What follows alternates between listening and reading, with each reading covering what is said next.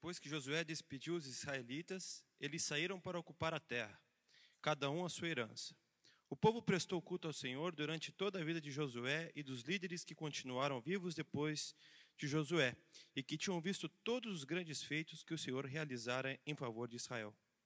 Depois que toda aquela geração foi reunida a seus antepassados, surgiu uma nova geração que não conhecia o Senhor e o que ele havia feito por Israel.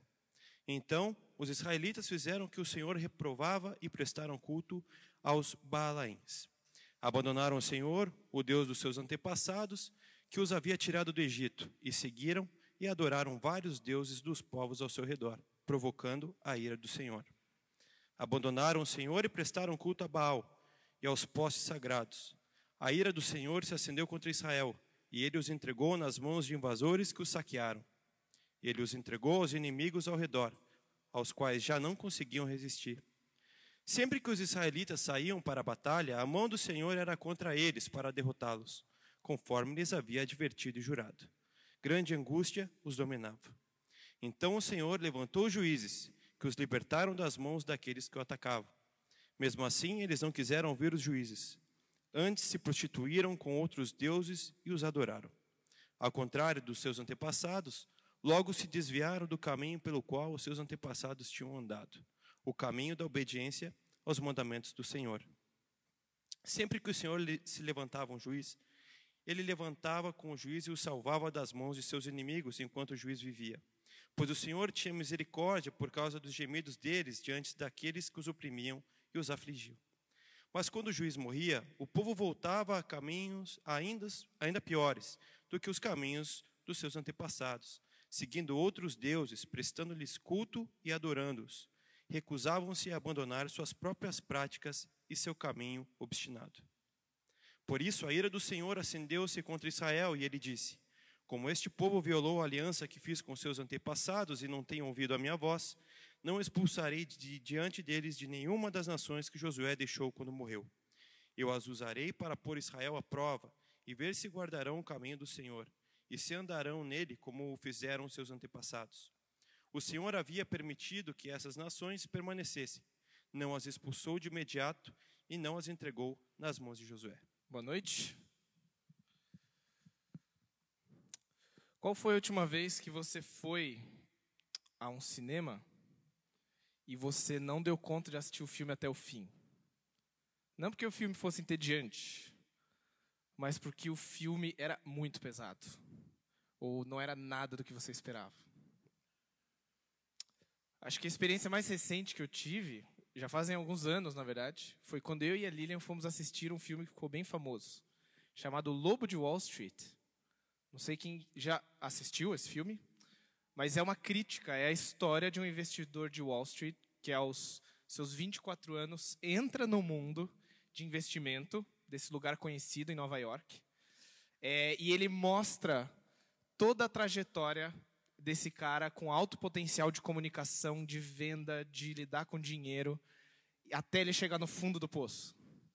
E um filme que dá um pouco de angústia, porque é um filme que mostra muito claramente a relação dele com as drogas, com promiscuidade, com orgias, e com a violência que ele acabou chegando e com todo, toda a deturpação de vida que ele acabou trazendo. O filme ficou famoso porque o Leonardo DiCaprio interpretava esse investidor. E uma das cenas mais trágicas do filme é quando ele testa o uso de uma droga nova que é dada a ele. E ele entra num colapso pré-overdose tão forte e ele precisa sair do clube que ele está, num clube de alto padrão da cidade, para pegar o carro dele e andar um quilômetro para ir até a casa dele, porque um dos colegas dele está no telefone grampeado falando com o investidor na Suíça. Ele precisa avisar só que ele está sob tanto efeitos de drogas que ele não consegue andar, ele tem que se rastejar e espumando pela boca, se jogar da escada e ele tenta dirigir o carro, não consegue, não consegue andar, não consegue falar, não consegue fazer absolutamente nada.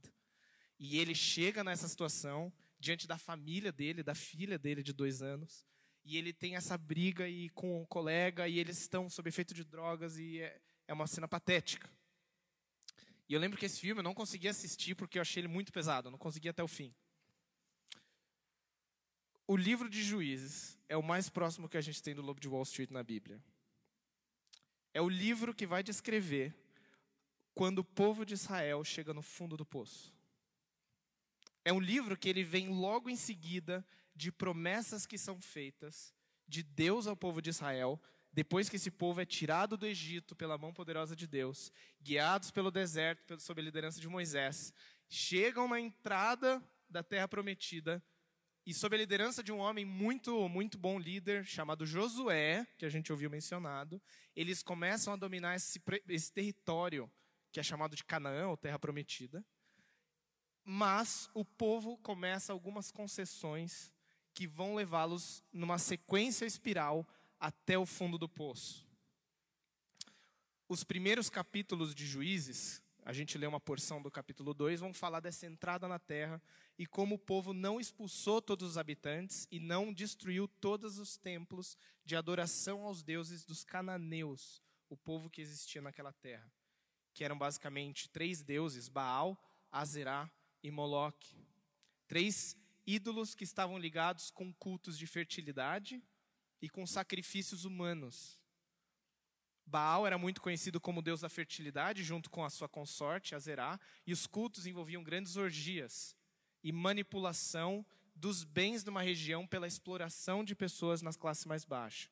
Ou seja, representado ali em Baal, estava licenciosidade sexual, estava também a exploração, a escravidão para bens de prosperidade financeira. E outro deus, Moloque, é muito conhecido como deus que pedia sacrifícios dos filhos mais velhos para que aquela pessoa conseguisse prosperidade, conseguisse o que ela queria. E o povo de Israel, mesmo conhecendo o Deus da Bíblia, o Deus que tirou eles do Egito, eles começam a abandonar esse Deus e servem esses, esses ídolos. Então, nesses ciclos que nós vamos ver nas próximas semanas, é, conforme foi descrito aqui, acontece mais ou menos o mesmo cenário. O povo começa a se afastar de Deus e peca. O primeiro passo é pecado. Depois desse primeiro passo em que eles começam a servir esses deuses, o Senhor Deus se ira e permite que eles sejam oprimidos por povos vizinhos. Esses povos vizinhos vêm, guerreiam e vencem Israel, que como o povo está dividido, está enfraquecido, porque está com uma religião muito, muito misturada. Depois da opressão, o povo clama, clama por misericórdia. E Deus, ao ouvir esse clamor por misericórdia, manda juízes, ou seja, líderes, não juízes de corte, mas líderes militares e de e que guiem o povo moralmente e também militarmente. E quando esses juízes vêm, o povo consegue resistir aos opressores, vencem a guerra e tem um período de paz. E depois de alguns anos de paz, e estabilidade, o povo de Israel começa a correr atrás de novo dos ídolos e peca. Então esse é o ciclo: pecado, opressão, clamor, líder, juiz e paz.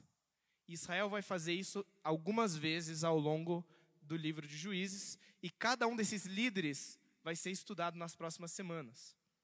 E o que acontece é que os líderes começam a vir, esses juízes, eles começam bem, mas os próprios líderes, com o passar dos anos e das décadas, eles se tornam líderes mais corruptos. O primeiro líder, Otoniel, é um líder que serve a Deus, que traz o pessoal para perto de Deus. Mas no fim, você tem um líder muito famoso chamado Sansão. Já ouviu falar desse homem? Longos cabelos, força extracomunal. Mas Sansão, que tinha tudo para ser um líder poderoso, forte para guiar o povo, ele só consegue cumprir o papel dele através de autodestruição. Ele tem que destruir a si mesmo. Ele é, é a custo da sua integridade que ele traz liberdade para o povo. E depois de Sansão, os últimos capítulos de Juízes têm as histórias horrendas que nós vamos falar, que são histórias que envolvem sacrifício de pessoas, estupro, esquartejamento e sacrifício de pessoas a outros deuses. O povo de Israel que era o povo que era para ser um diferencial entre os cananeus, se torna igual aos cananeus. Essa é a trilha, é a espiral descendente.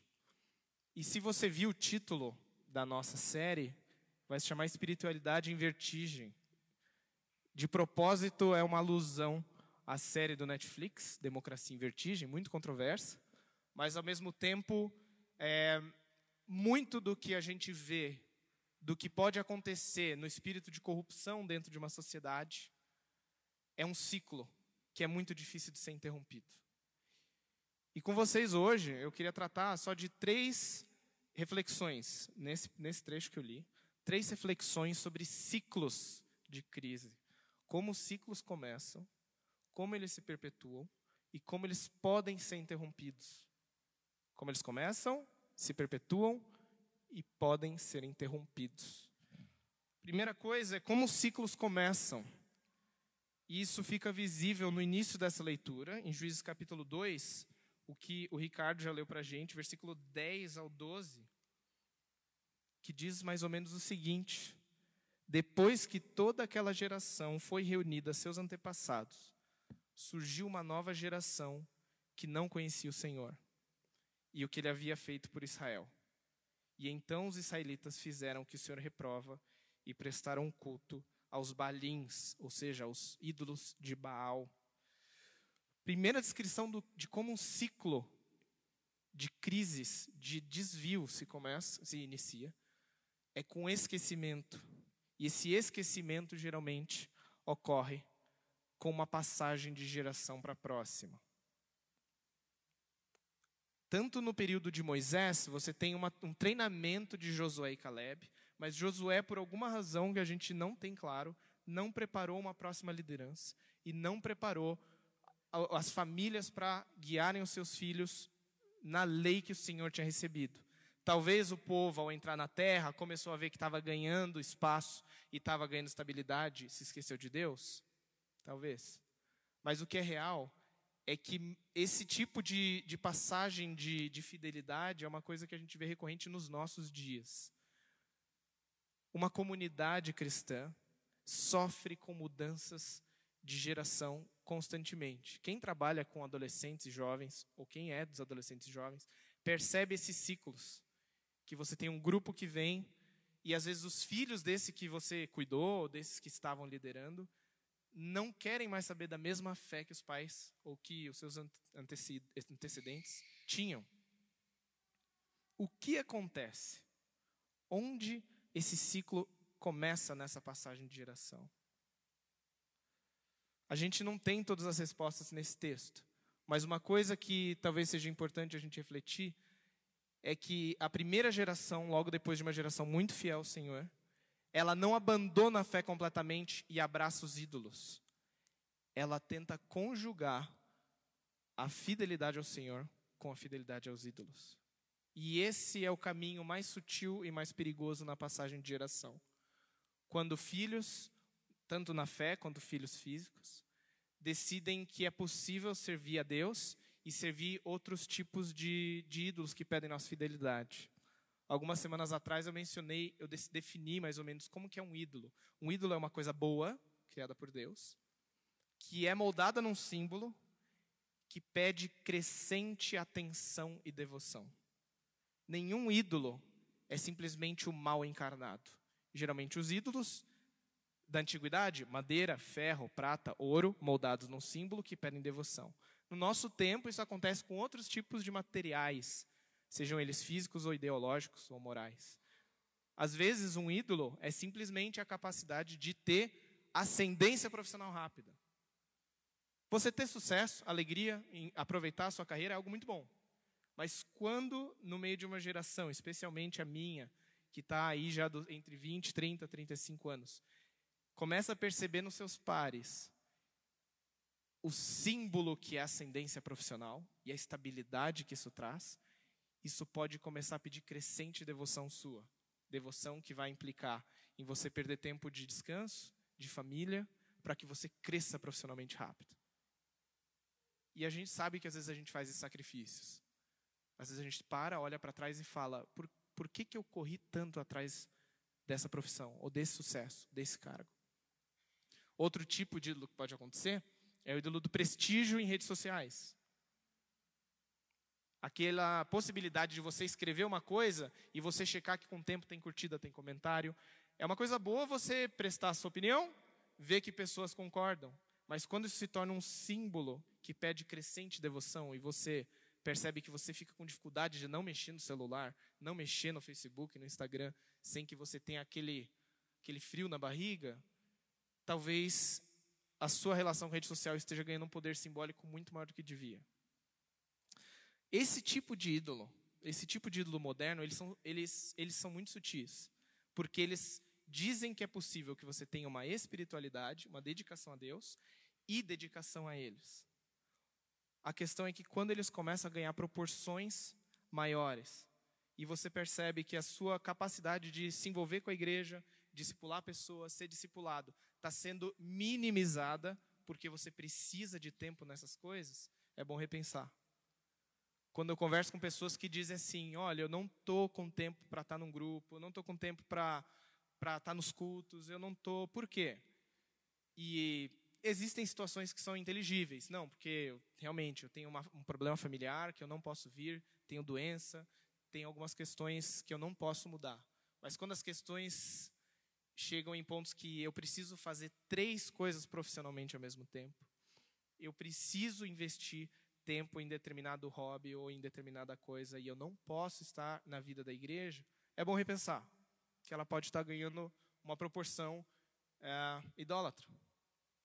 Ainda que você sinta que está sendo fiel a Deus, ainda que você sinta que está tá tudo bem, é bom ligar um sinal amarelo na cabeça e avaliar. E pedir opinião de pessoas mais experientes na fé. Porque isso acontece. Acontece. Mais do que a gente gosta de assumir. Acontece comigo que trabalho na igreja. E eu sei que acontece com muita gente. A gente vai abrindo espaços. Na passagem de geração, então, o primeiro passo que acontece não é abandonar o Senhor completamente e servir outros deuses. Mas geralmente o que acontece é tentar conjugar fidelidade a Deus com outras fidelidades. Então ligue um sinal amarelo com relação a isso, porque esse tipo de comportamento pode desencadear crises e ciclos que vão ser difíceis de você anular. Sabe aquela teoria do orçamento que sempre se expande? Se eu ganhar um pouco mais, daí realmente vai dar para pagar tudo e sempre você ganha mais, gasta tudo, ganha mais, se endivida, ganha mais, se endivida, é, os nossos ciclos eles começam a ganhar proporções maiores e às vezes a gente precisa de ajuda para sair deles. Segunda reflexão tem a ver com como os ciclos se perpetuam. Se eles começam com essa com essa lealdade dessa forma, eles se perpetuam com corações divididos, especialmente em momentos difíceis, em momentos de sofrimento. Você vê que nesse ciclo de pecado, é, opressão, clamor, o povo sempre se volta para Deus aqui embaixo, no clamor. Na hora que a, que a coisa aperta, daí se lembra de Deus, né? Não tem, não tem ateus em desastres aéreos. Sempre tem alguém, não, preciso de alguma fé agora, agora preciso buscar Deus, preciso de alguma coisa. E muitas pessoas que chegam aqui, na experiência que a gente tem na igreja, muitas pessoas que chegam na igreja, chegam porque estão com algum problema no casamento, estão com um problema profissional, estão com um problema emocional e elas buscam a Deus nessa hora. E não há um erro nisso, não é um problema. O grande problema é quando a crise se extingue e há um momento de estabilidade, a gente opta por um caminho diferente do que honrar Deus. É nos momentos de paz que eu e você vamos semear e vamos trabalhar naquilo que vai ser colhido em momentos de crise. Não é nos momentos de crise que a gente vai ter a, a hora de criar muito da fé. Tem horas que ali ela se aprofunda. Mas entenda, os momentos de estabilidade vão ser onde você vai fazer escolhas que vão criar raízes para os momentos de crise. Não dependa de uma espiritualidade do SOS de que na hora do, do, desespero eu oro e Deus me ampara, porque Deus ouve os gemidos, inclusive daqueles que estão, às vezes, em pecado, Deus ouve e liberta. Mas não dependa desses gritos de socorro para ser tudo que você tem no seu relacionamento com Deus. Se uma crise, se um ciclo se inicia com um coração dividido, ele se perpetua com uma espiritualidade doente, uma espiritualidade do SOS. E como então, terceiro, um ciclo pode ser interrompido? E isso fica muito claro lá nos versículos 21 e 22. No versículo 20 e 21, perdão. Como este povo, Deus falando, como este povo violou a aliança que fiz com seus antepassados e não tem ouvido a minha voz, não expulsarei de diante dele nenhuma das nações que Josué deixou quando morreu Eu as usarei para pôr Israel à prova e ver se guardará o caminho do Senhor e se andará nele como fizeram os seus antepassados. Os momentos de dor, de sofrimento, são os momentos que a gente vai se voltar a Deus. Mas aqui não é uma religião, a gente não está falando de cristianismo como se fosse assim, beleza, eu tenho que me esforçar, dar mais atenção a Deus. Em parte sim, mas nenhum de nós tem recursos suficientes para manter fidelidade a Deus. Quando Deus usa essas palavras, eu vou colocá-los à prova para ver se eles guardam os meus caminhos como fizeram os seus antepassados. Um dos meios que Deus coloca para que nós quebremos ciclos, às vezes de autodestruição, de pecado, vai ser por meio de aprender com aqueles que vieram antes de nós e conseguiram sair desse ciclo. Vai ser por meio de pessoas, às vezes, que estão aqui, que passaram por situações semelhantes, que passaram, às vezes, por tentações parecidas, e você presta contas. Prestação de contas àqueles que vieram antes da gente na fé é muito importante. Porque sem isso, a nossa fé, isolada, individualizada, tem um limite de até onde ela pode ir. Não se engane, quebrar um ciclo, seja ele de, de pecados na sua vida, de maus comportamentos, de maus hábitos, de tentações, ou mesmo ah, de ciclos ao redor de você que atingem você, de ciclos de pecado de cônjuge, de família, que acabam atingindo você, eles não se quebram na força de vontade. Eles se quebram pelo poder do Espírito em você e na comunidade que te ampara. É ali que Deus começa a criar raiz. Hoje de manhã mesmo na EBD a gente falava sobre o livro de Gálatas e essa linguagem que Paulo usa em Gálatas 5 de as obras da carne, frutos do espírito. Obras, que são essas ações impulsivas, naturais, é o que vem conosco como seres humanos e que é intuitivo. São as obras que são egoísmo. É, ele fala também de mentiras, contendas, imoralidades. Essas coisas, se você não se esforçar, elas saem, elas vêm. Mas o fruto do Espírito, e a linguagem de fruto é importante, porque se você já tentou plantar uma coisa para ter um fruto, você sabe que dá muito trabalho e demora tempo. O fruto do Espírito é amor, alegria, paz, benignidade, bondade e daí por diante. Esses frutos, esse fruto, na verdade, como se fosse com vários gomos, ele é cultivado pelo Espírito na comunidade dos discípulos de Jesus. A quebra do ciclo seja você aquele que iniciou, seja você a, a vítima dentro desse ciclo, ele não vai se quebrar simplesmente por força de vontade. Ele vai se quebrar pelo poder do Espírito agindo em você e pelo Espírito Santo agindo ao, a, com aqueles que estão ao seu redor. Pior que pode acontecer para a gente como comunidade, acho que isso é importante enfatizar, não é a gente ter problemas, não é ter ciclos, não é começar ciclos, mas é a gente se perder no caminho de quebra de ciclos. Uma informação que talvez seja boa, assim, para a gente, só um, uma contraindicação, é o seguinte: nem todo sofrimento que existe, a gente volta a falar isso constantemente aqui, nem todo sofrimento que a gente passa é resultado de culpa individual, resultado de pecado. A gente não acredita nisso e não vê base bíblica para isso. Temos casos diversos, o mais famoso de Jó no Antigo Testamento, que sofre sem culpa, de Jesus que sofre sem culpa. Nem todo sofrimento é por pecado, mas sim, todo pecado traz sofrimento. E às vezes o, o sofrimento que você pode estar passando essa semana tem muito a ver com ciclos de pessoas que estão próximas de você, de um chefe, de um cônjuge, de pais, de vizinho, de criminalidade, que é um ciclo mais amplo, de corrupção, que é um ciclo mais amplo, que envolve ciclos individuais, mas que já estão numa espiral muito maior. E muitos deles você não vai ter a autonomia para interromper. Muitos ciclos de, de, de dor, de sofrimento, não tem como você, como indivíduo, sair dando soco na parede e esperar que isso vai acabar um ciclo de corrupção como o do Brasil, para usar a linguagem do ao paralelo com democracia em vertigem, por onde você começa?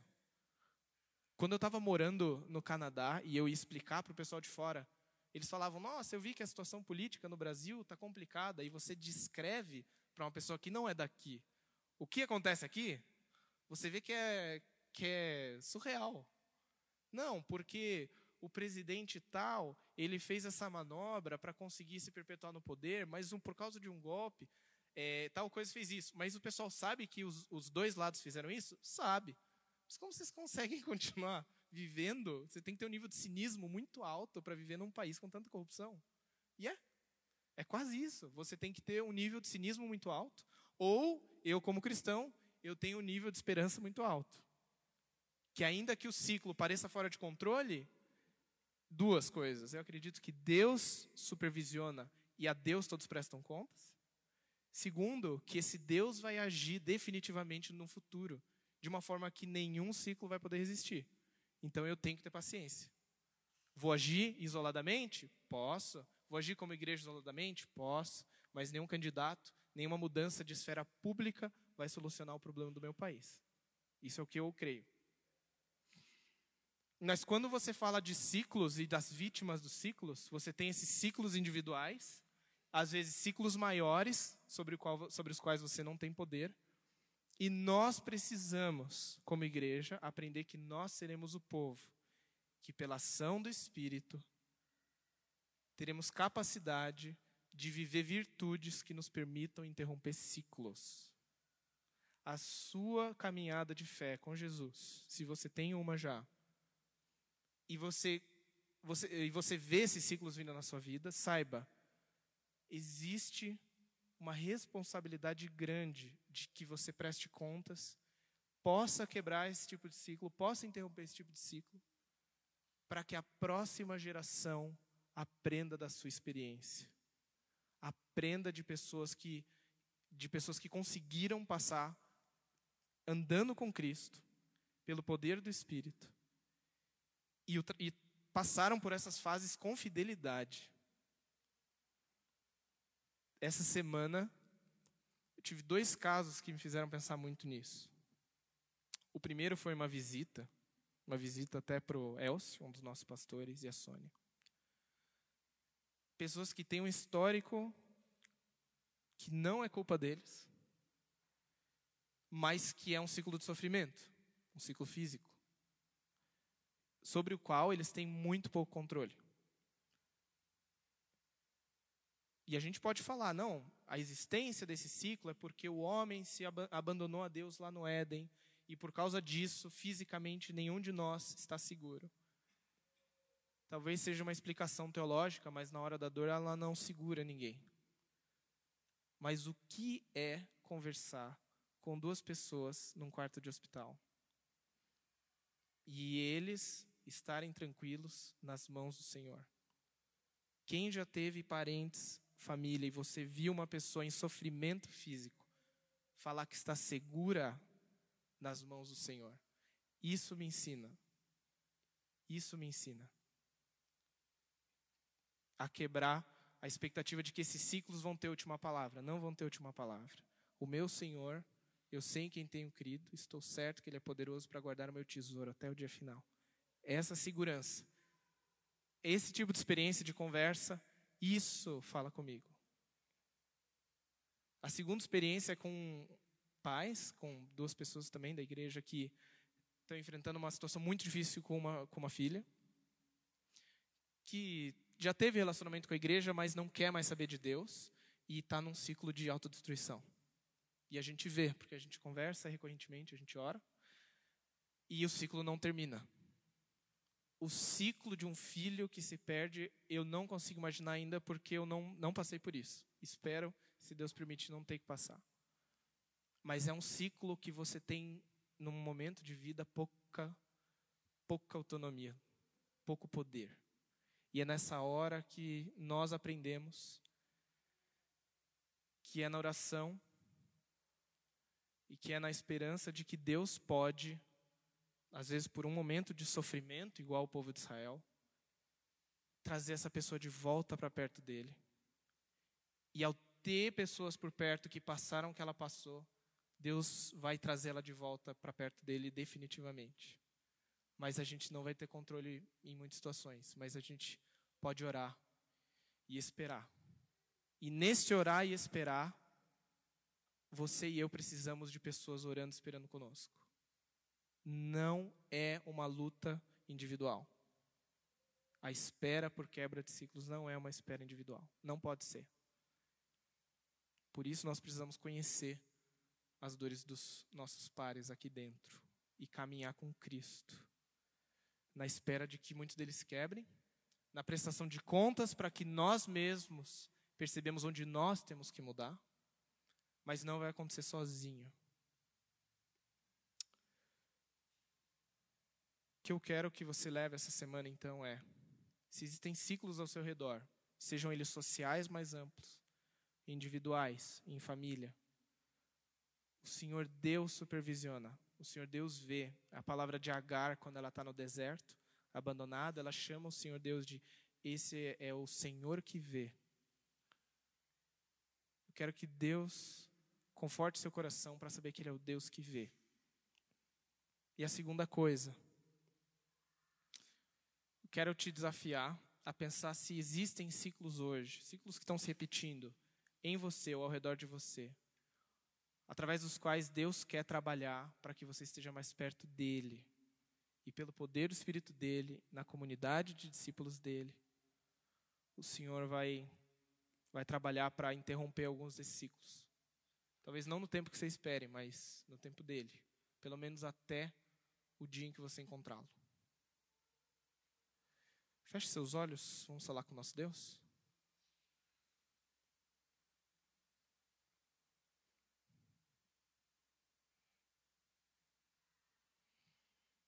Em Ti, Senhor, nós esperamos. É de Ti que vem o poder, do Teu Espírito que vem o poder para enfrentar ah, tantos, tantos ciclos, tantos sofrimentos, também pecados que nós trazemos. Mas nós sabemos que o Senhor é poderoso e fiel para nos guiar numa caminhada ainda que ela demore, ainda que ela não venha quando a gente quer. E nós sabemos que o Senhor pode colocar outros irmãos e irmãs que estão aqui para nos inspirar, para nos guiar, para nos falar e nos exortar a ter paciência, a ter perseverança e poder, pela tua mão, interromper ciclos onde nós estamos. Tem misericórdia de nós, Deus. Sabemos que o Senhor é um Deus que vê e que pode nos guiar. Tudo isso nós pedimos no Teu nome que é poderoso é, para nos sustentar, poderoso para nos manter fiéis ao Senhor até o fim. Amém.